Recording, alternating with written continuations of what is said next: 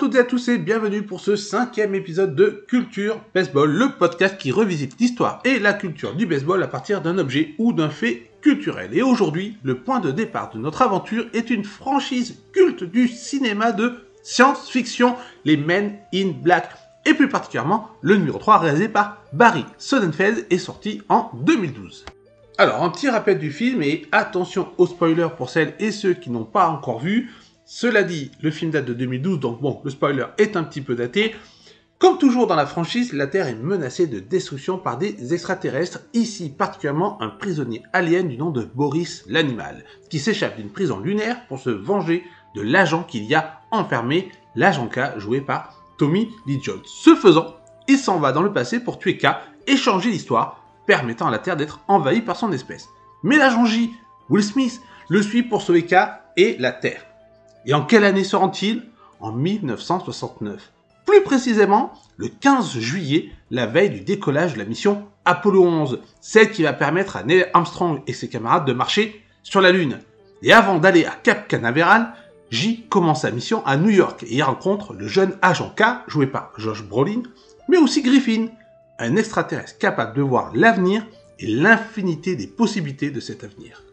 Il y a notamment une scène, la nuit précédant le départ d'Apollo 11, où J et K rejoignent Griffin au Shea Stadium, l'ancien stade des New York Mets. Le stade est vide et ils sont seuls. Mais d'un coup, Griffin touche les deux agents et leur permet de voir l'avenir la victoire des New York Mets lors des World Series 69. Un événement improbable en ce 15 juillet 69, tout comme semble l'être le succès de la mission de J et K. Mon moment préféré dans l'histoire de l'humanité, nous dit Griffin, par toutes les improbabilités qui ont aidé à ce miracle, ajoute-t-il. Car oui, la saison 69 des Mets fut considérée comme un miracle, donnant pour l'éternité à cette équipe le surnom ultra connu aujourd'hui des Miracle Mets, mais avant de revenir sur cette saison miraculeuse, plantons le décor d'une année majeure pour le baseball, historique, même bien au-delà des Miracle Mets. 1969 marque tout simplement le début d'une nouvelle ère, celle des divisions.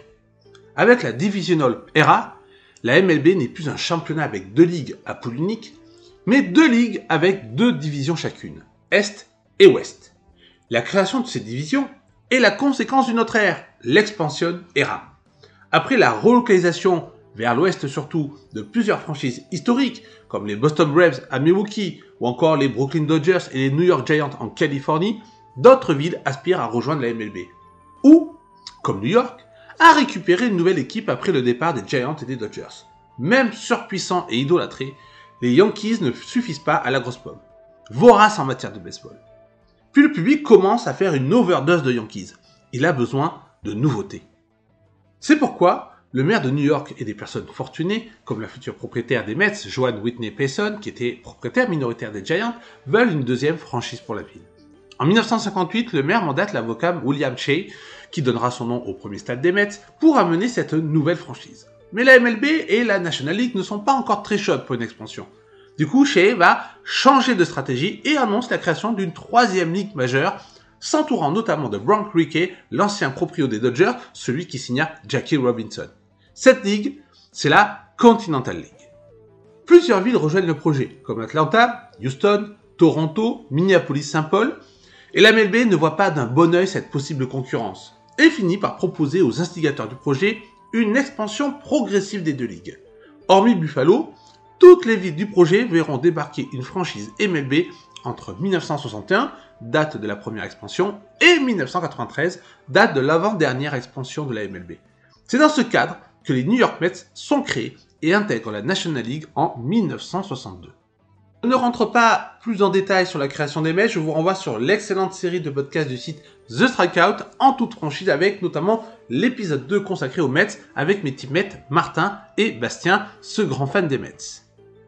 L'apparition de ces premières divisions elles passeront à 3 en 94 avec l'expansion de 93, a pour conséquence de modifier les playoffs de la MLB. Avant 1969, les playoffs se résument aux World Series, où depuis 1903 s'affrontent les premiers de chaque ligue à l'issue du championnat. Avec désormais deux divisions, un nouveau tour apparaît, les finales de ligue ou Championship Series, qui voient les premiers de chaque division jouer dans une série? Au meilleur des 5 matchs à l'époque, le titre de ligue et la participation en World Series. Quatre équipes arrivent en MLB également lors de la saison 69. Deux par ligue. Dans l'américaine, les Kansas City Royals remplacent les Athletics partis à Oakland et Seattle accueille les pilotes. Ces derniers n'y resteront qu'une saison avant de devenir les Milwaukee Brewers. Dans la nationale sont créés les Padres de San Diego et, grande première, les Expos de Montréal, la première franchise MLB hors États-Unis, une franchise francophone clipusée. Les divisions ne sont pas les seules nouveautés de cette année érotique. C'est en 1969 que le save ou sauvetage devient une statistique officielle. pour les néophytes, il s'agit d'une statistique qui est créditée à un lanceur qui, en 9 manche, permet à son équipe de conserver son avance ou de gagner. Pour avoir le save, il faut que l'équipe du lanceur ait 3 points maximum d'avance. L'officialisation du save est l'un des symboles de la révolution en cours, l'importance grandissante des lanceurs de relève et surtout leur spécialisation progressive avec la future apparition des closers.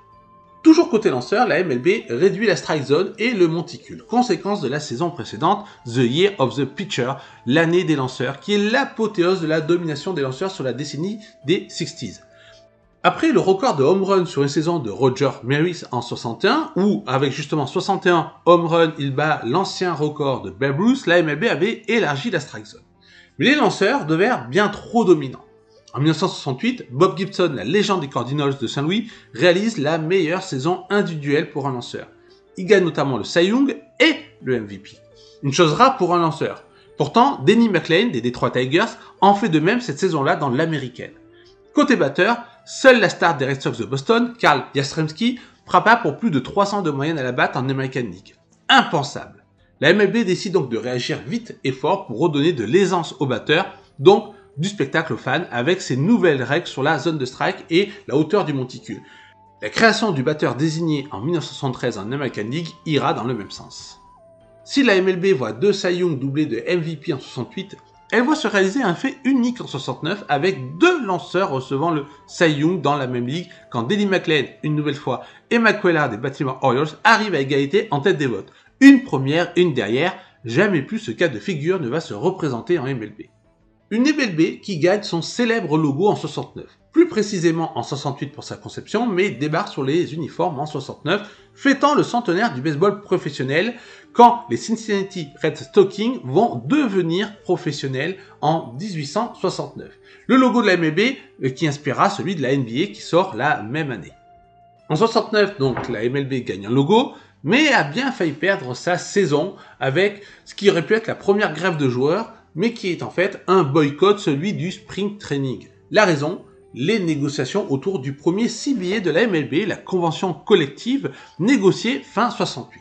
Si un accord est obtenu entre la MLB, les propriétaires et la jeune Major League Baseball Player Association pour ce premier CBA, un aspect continue d'être une pomme de discorde, l'argent bien sûr. Précisément le refus des proprios d'augmenter leur participation au plan de pension des joueurs. Début 69, l'Union des joueurs demande donc à ses membres de ne plus signer de contrat, puis, devant le refus persistant des proprios, de tout simplement boycotter le sprint training. 400 joueurs répondent positivement à l'appel et la grande majorité va rester unie dans ce bras de fer au grand désespoir des proprios qui espéraient voir les joueurs lâcher le boycott pour recevoir leur salaire. Mais à cette époque, beaucoup de joueurs travaillent pendant la off-season et peuvent tenir le choc financièrement. En revanche, les proprios, qui pensaient gagner de l'argent en ne payant pas les joueurs, voient leur plan se retourner contre eux quand les diffuseurs télé leur font comprendre qu'ils veulent des matchs à diffuser et qu'ils ne paieront pas pour des matchs de minor league avec des rookies. Le nouveau commissaire du baseball, Bo Weekend, mène alors des négociations et un accord est trouvé après la première semaine de boycott. Une première crise pour Ken qui devra, à la fin de l'année, faire face à un nouveau défi, la remise en cause de la clause de réserve emprisonnant les joueurs dans leur contrat par le joueur des Cardinals Kurt Flood, une bataille judiciaire qui va préfigurer l'avènement de la Free Agency au milieu des années 70. Enfin, cette saison historique verra, avec l'arrivée des Expos, le premier match international de la MLB entre Montréal et les Mets lors de l'Opening Day, match gagné 11-10 par les Expos, un mauvais départ sans surprise pour des Mets en perpétuelle difficulté depuis leur création, mais un mauvais départ qui cache le miracle à venir. On l'a vu plus tôt, mais les Mets ont dû s'imposer à la MLB pour en faire partie. En revanche, sur le terrain, ils sont loin de s'imposer à leur début. Ils débutent en 62 avec une fiche de 40 victoires pour 120 défaites, le pire total pour une équipe depuis 1899 est la pire saison de l'histoire des majeurs quand les Cleveland Spiders ne gagnèrent que 20 matchs pour 134 défaites. Les saisons suivantes ne sont guère plus reluisantes pour les nouveaux venus new-yorkais qui enchaînent les saisons dans le négatif et les dernières places, sauf en 66 et 68 où ils terminent avant-dernier. C'est la loose attitude du côté des Mets qui, pour ajouter au tableau, font les passes sur un certain Reddy Jackson à la draft de 66 pour sélectionner Steve Chilcott, qui ne jouera jamais en MLB, devenant le premier, premier choix à se retirer du baseball sans jouer en Ligue majeure. Quant à Reddy Jackson, il aidera les Athletics puis les Yankees à gagner un total de 5 World Series avant de finir au Hall of Fame avec le surnom éternel de Mr. October, symbole suprême du clutch player. On vous en parlait notamment dans Culture Baseball numéro 2. Donc on peut dire que les Mets ont eu le nez creux ou pas. Pour comprendre à quel point l'équipe est mauvaise, une légende veut qu'après un match remporté avec domination 19-1 contre les Cubs, un fan ait appelé un journal pour avoir le score. Celui-ci lui dit que les Mets ont marqué 19 points. Après un long silence, le fan demande Ont-ils gagné? Dans une autre version de cette histoire, c'est un employé du New York Herald Tribune qui aurait crié dans la rédaction Les Mets ont marqué 19 points Après avoir lu une dépêche, et le célèbre journaliste Jimmy Breslin aurait répondu Ont-ils gagné? Quelle que soit la véritable version de l'histoire, elle démontre que la victoire n'était pas dans les habitudes des Mets, mais la désillusion, oui. Malgré tout, un homme tente, dès les débuts de la franchise, de faire rayonner les Mets et d'en faire une alternative aux Yankees dont il était, deux ans avant encore, le manager. Je parle évidemment de Casey Stengel. Stengel a été le manager des Yankees surpuissants qui ont dominé les années 50, remportant 7 World Series entre 1949 et 1958 avec les Joe DiMaggio, Mickey Mantle et Yogi Berra. Mais Stengel prend de l'âge et les Yankees pensent qu'il n'est plus à 70 ans l'homme de la situation quand les Yankees terminent troisième de l'américaine avec 79 euh, victoires et 75 défaites en 59. Leur pire bilan depuis 1925. Et même si les Bombers retournent en World Series la saison suivante, perdus face aux Pirates, Tangle n'est pas reconduit dans ses fonctions. Il va donc rebondir au Mets en 62, mais les résultats ne sont pas là. Stengel va donc essayer de créer une émulation autour de l'équipe grâce à sa personnalité et en usant d'un terme à outrance incroyable, ou en anglais amazing. Amazing par-ci, amazing par-là, devant la presse et les fans, avec pas mal d'humour, Stengel assure qu'il faut venir voir ces Amazing Mets, incroyables à bien des égards quand il déclare à propos de son équipe Je suis dans ce jeu depuis 100 ans, mais je vois de nouvelles façons de perdre dont je ne savais pas qu'elles existaient auparavant. L'autodérision est une belle qualité. Stengel prend sa retraite au cours de la saison 65 et ne participe pas aux nouvelles façons de perdre des Mets lors des saisons suivantes. Cela dit, comme il le souhaitait, les Mets créent de l'adhésion. Alors que l'ogre Yankees avait chassé les Dodgers et les Giants, les Mets finissent par s'imposer dans la grosse pomme. Certes, ils perdent, et ils perdent beaucoup, mais ils offrent une alternative aux New-Yorkais qui ont perdu les Giants et les Dodgers, ainsi qu'à une jeune génération qui cherche de la nouveauté face à des Yankees qui trustent l'espace jusqu'au milieu des années 60, et ce, quand même depuis les années 1920. Avant de connaître un brutal déclin. Dès 1964, les Mets attirent plus de monde au stade que les Yankees. Certes, ils perdent, mais ils amènent de la nouveauté, de la fraîcheur. Ils se placent même dans le top 3, top 4 des affluences de la MLB dès 1964, prenant l'espace laissé vacant par des Yankees qui sombrent dans les bas-fonds de l'américaine dès 1966 arrive enfin la fameuse saison 1969. L'équipe sort d'une saison 68 décevante de prime abord, mais elle obtient son meilleur bilan avec 73 victoires pour 89 défaites. Surtout, elle a commencé à se construire une équipe prometteuse pour l'avenir. En 66, débarque Tom Seaver. Le futur Hall of Famer est gagné dans une loterie entre les équipes de la MLB alors que son contrat avec les Braves est annulé par le commissaire du baseball pour des soucis d'éligibilité à la draft. La chance commencerait-elle à sourire pour les Mets? En tout cas, il va jouer un rôle important dans le premier titre de la franchise et émerveiller les spectateurs de son talent durant de nombreuses années après un rookie de l'année en 67, 3 Cy Young en 69, 73 et 75 et plus de 12 sélections au All-Star Game. D'autres arrivées, comme le manager Gilles Hodge, le lanceur Jerry Koosman ou le chancentre Tommy Hagee, s'ajoutent à des joueurs développés par la franchise. On pense à Cleon Jones ou à un jeune lanceur qui va rejoindre le top des lanceurs all-time par la suite, le fireballer Nolan Ryan.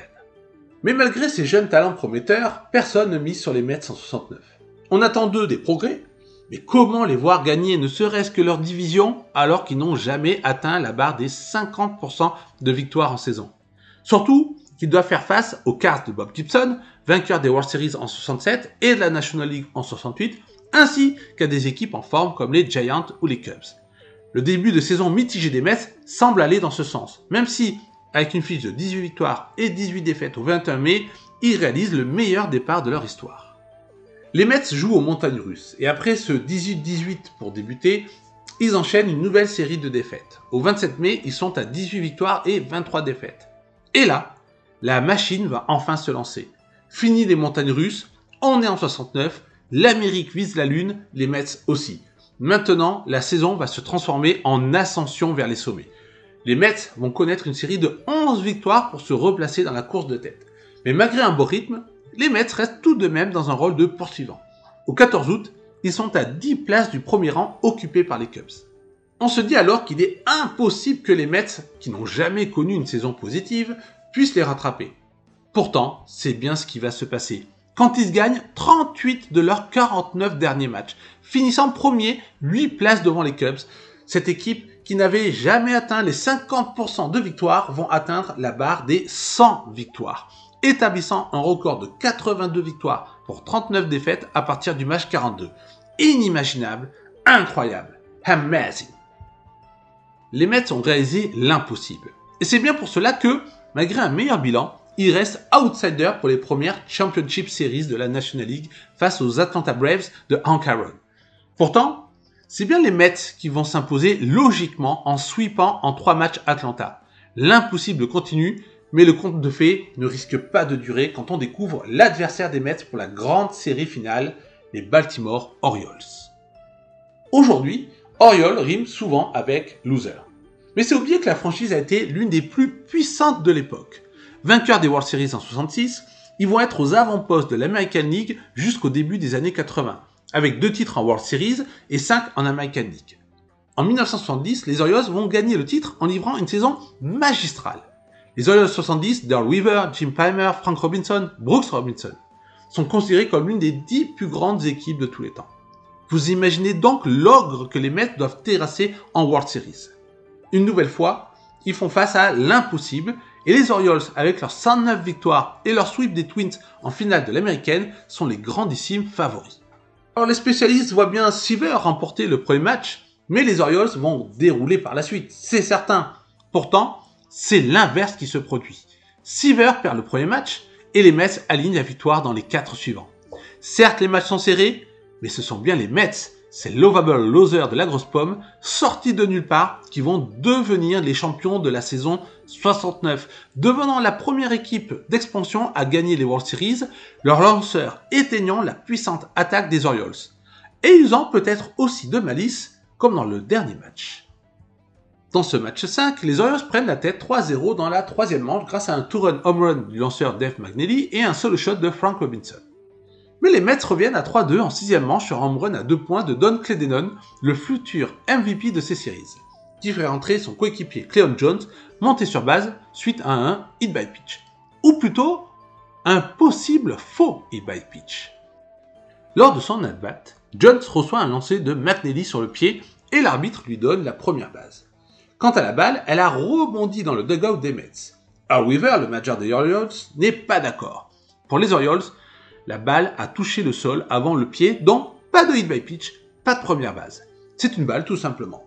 Mais Hodge, le manager des Mets, amène la balle à l'arbitre et lui montre la preuve du hit by pitch.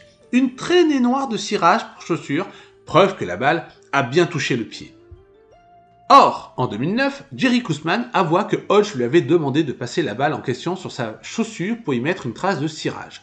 En 2001, c'est un autre ancien des Mets, Ron Sauboda, qui va déclarer que la balle heurta un sac de balles dans le dugout et le renversa, se perdant dans le lot. Hodge saisit alors une balle avec une trace de cirage noir pour la montrer à l'arbitre. Plusieurs versions existent concernant cette balle, certaines pouvant relever de la blague, comme dans le cas de Kousman. Peut-être que le e pitch était valable, peut-être que non. Peut-être que la malice de Hodge fit pencher la balance et le match en faveur des Mets. L'histoire est particulièrement ironique quand on sait que Frank Robinson se vit refuser un hit by pitch valable par l'arbitre plus tôt dans cette manche, déclarant que la balle avait touché la batte avant le joueur, ce que réfutera le visionnage de la vidéo après coup. Mais à l'époque, pas de challenge vidéo comme aujourd'hui. Quand le dernier retrait est effectué sur une flyball frappée par David Johnson et captée aisément par Cleon Jones, scène que l'on voit dans Men in Black 3 justement, une foule en délire envahit immédiatement le terrain et les fans se mettent à voler des morceaux de pelouse en souvenir, dans l'anonymat d'une foule qui cache le terrain par sa masse. Il est intéressant de revenir sur le frappeur malheureux et le défenseur heureux. Le premier, s'il perd contre les Mets en 69, gagnera avec eux en 86, puisqu'il sera le manager de la grande équipe des Mets cette année-là, qui va conquérir le titre face aux Red Sox dans une saison et des World Series historiques. Le second est au centre d'un événement considéré comme un tournant de la saison des Mets. Le 30 juillet, les Mets, toujours en chasse de la première place, jouent un double header contre leur bête noire de la saison, les Houston Astros. Dans le second match, un événement rare va se produire quand Hodge va aller chercher sur le terrain Cleon Jones pour le sortir et le ramener dans le dugout, ce qui ne se fait jamais. Il lui reproche de ne pas s'être donné à fond sur une balle frappée dans sa direction et sur son relais. Par la suite, Jones, qui avait des problèmes aux ischio-jambiers, se donnera à fond tout le long de la saison, symbole d'une équipe conquérante qui ne lâche rien. Plusieurs années après, la veuve de Hodge déclara que son mari n'avait pas l'intention d'aller chercher Jones au départ, dans le champ gauche. Mais, sans s'en rendre compte, il remarqua qu'en voulant appeler le joueur pour le sortir, il avait dépassé le monticule et machinalement alla jusqu'au joueur. À la victoire sur le terrain, s'ensuit, pour la fêter, une ticker tape parade, ces célèbres parades où l'on jette du papier des fenêtres comme autant de confettis, donnant un aspect impressionnant et triomphant à la parade. Pour New York, il s'agit de la deuxième en deux mois, la première ayant honoré les astronautes d'Apollo 11. C'est aussi le deuxième titre pour New York après les Knicks plus tôt dans l'année en NBA, faisant de la ville de New York la première à faire le doublé NBA-MLB. Cela peut paraître disproportionné d'offrir une parade identique à celle des héros de la conquête spatiale qui ont risqué leur vie et écrit l'histoire de l'humanité, alors qu'on parle de sportifs qui ont remporté un championnat professionnel, même s'il s'agit du sport national. Il faut dire que la période est contrastée, voire même compliquée pour les États-Unis et la ville de New York. L'Amérique vit de profonds bouleversements sociopolitiques depuis le milieu des années 60. À la guerre meurtrière du Vietnam, où les États-Unis s'impliquent plus fortement à partir de 1965, s'oppose une mobilisation pacifiste massive. Si la ségrégation prend fin officiellement en 64 avec le Civil Rights Act signé par Lyndon Johnson, des tensions raciales continuent de miner la société les mouvements sociaux sont protéiformes durant les 60s.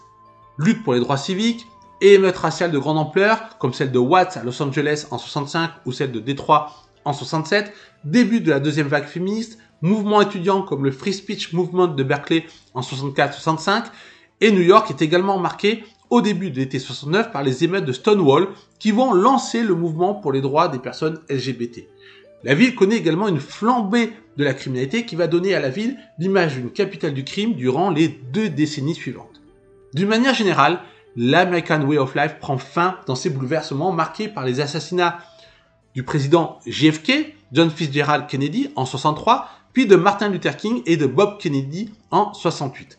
L'assassinat de JFK marque souvent la fin d'une certaine innocence de l'Amérique, annonçant les changements à venir à l'encontre des années 50 où la société de consommation et le modèle familial américain étaient érigés en modèle culturel dominant de la civilisation face au bloc soviétique. Les années 60 remettent tout cela en cause avec ces mouvements sociaux et la contre-culture rock et hippie.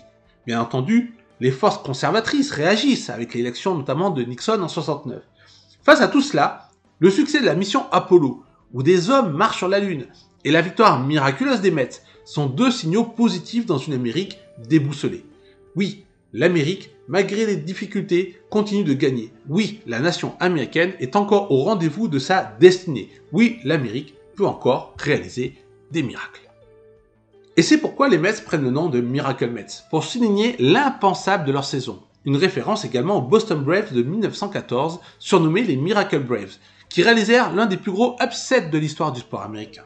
Équipe de fin milieu de tableau, vivant dans l'ombre des Red Sox, les Braves, derniers au début juillet, avaient fini par remporter la National League avant de sweeper les Athletics de Philadelphie, les grands favoris en World Series. Une telle victoire, celle des Mets, voit son retentissement dépasser largement le cadre du baseball et du sport. les Miracle Mets vont infuser dans la culture populaire comme un symbole de l'impossible. Des références aux Amazing Mets ou aux Miracle Mets apparaissent dans plusieurs œuvres de fiction. On peut citer Les Simpsons, avec une référence dans l'épisode Moneybart pour Moneyball, dans la série de Bruce Willis et Siri Shepard, Claire de Lune, dans le film Frequency en 2000 avec Denis Quaid et Jim Caviezel, ou encore dans la sitcom Tout le monde aime Raymond.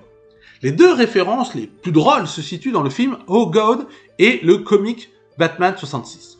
Dans le film Oh God, film de 77, le personnage de Dieu déclare que les Mets de 69 sont son dernier miracle.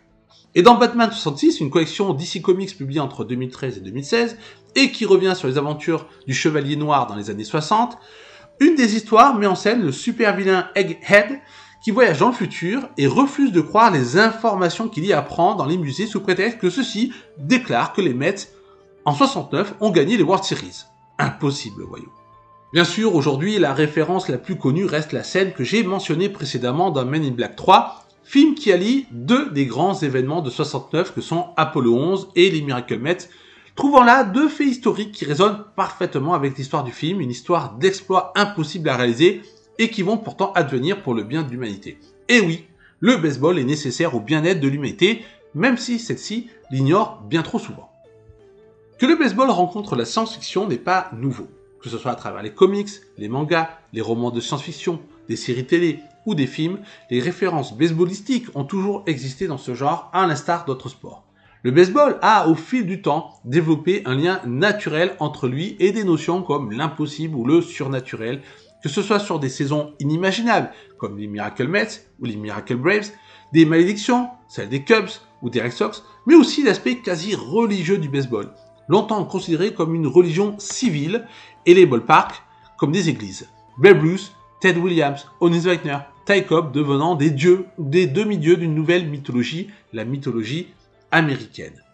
Que le monde des arts et de la culture ait donc investi le baseball, ou inversement, n'est pas étonnant, surtout avec des auteurs nord-américains passionnés par ce sport. On pense naturellement à Stephen King, qui a écrit des récits surnaturels autour du baseball, comme La petite fille qui aimait Top Gordon, ou encore Wipe Kinsella, qui convoque le surnaturel dans Shoeless Joe, qui donnera le film Field of Dreams, ou dans Big Inning, où le héros narrateur retourne dans le passé pour voir un match oublié de 40 jours entre les Cubs de 1908 et une équipe All-Star amérindienne d'Iowa.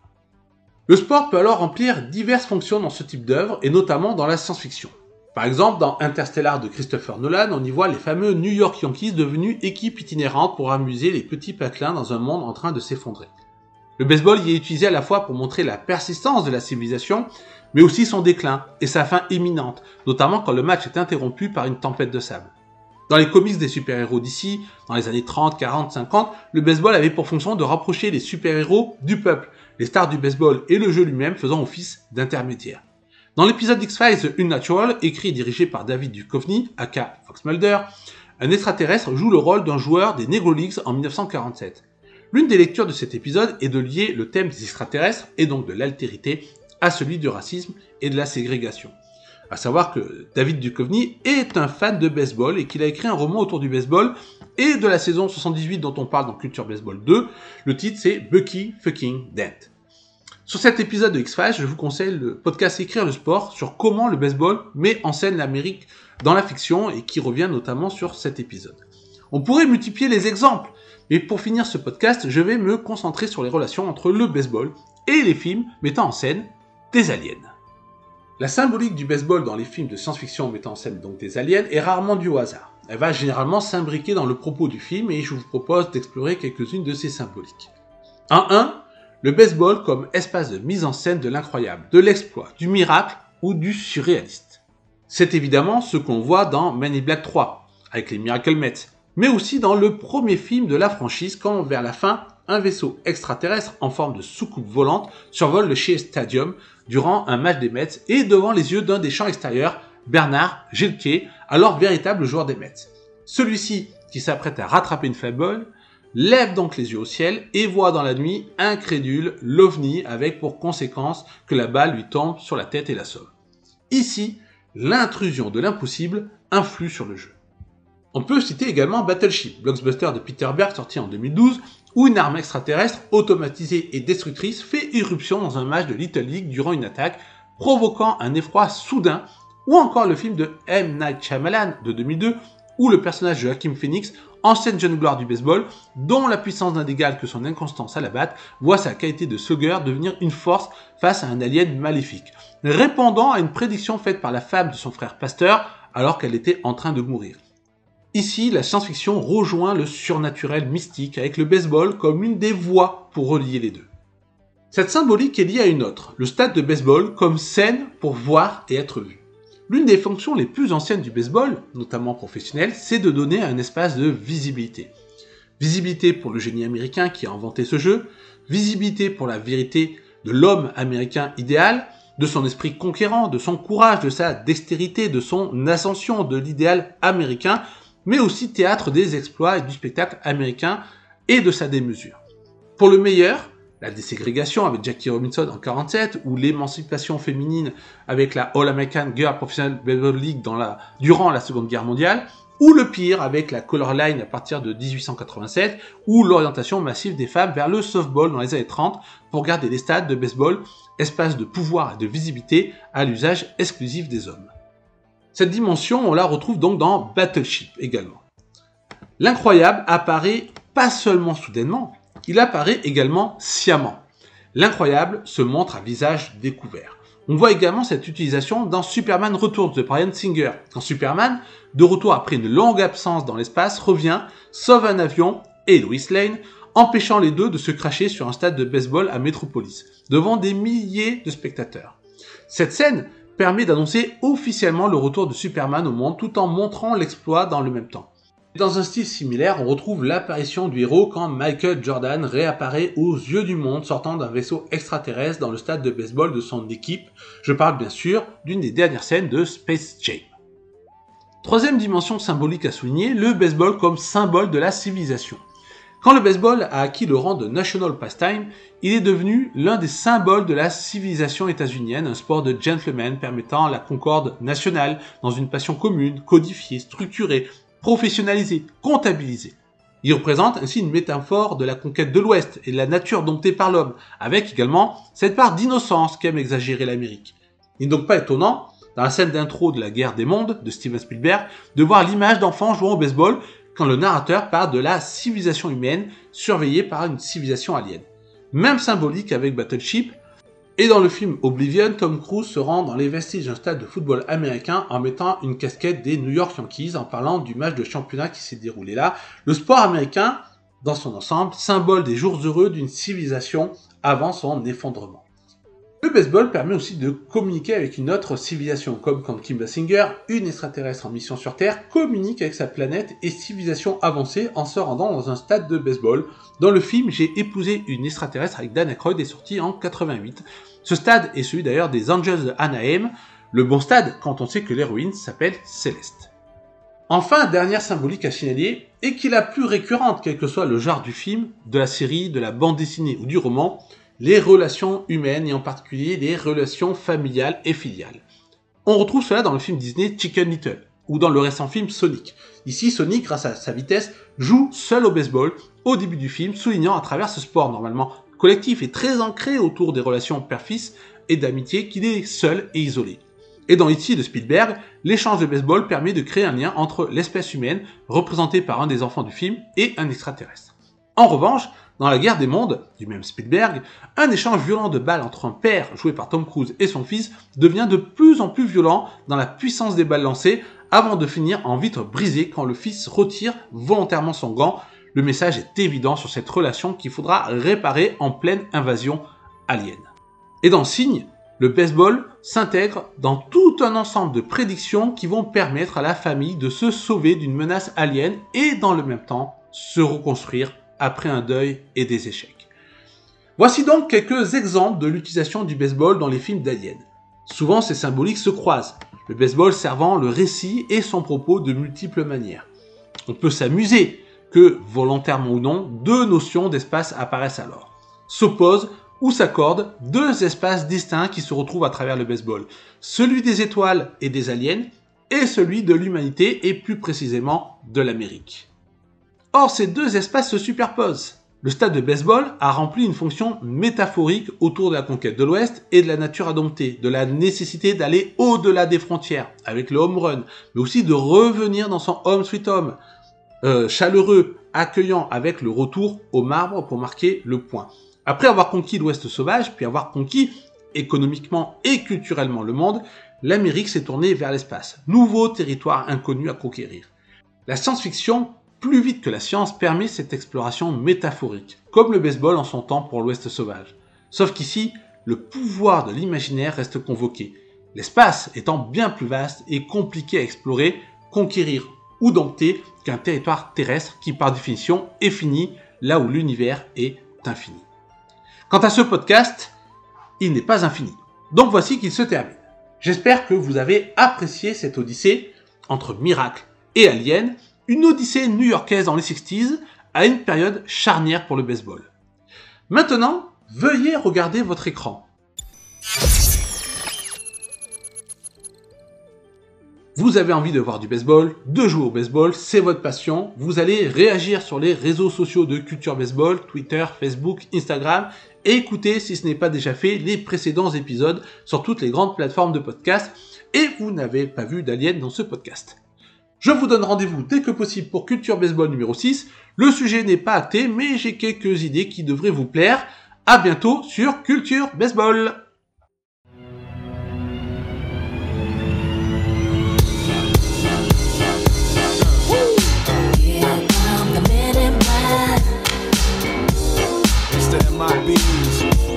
come the MIBs. Here come the men in black.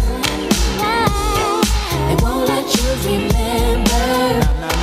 Good guys dressed in black, remember that. Just in case we ever face to face and make contact.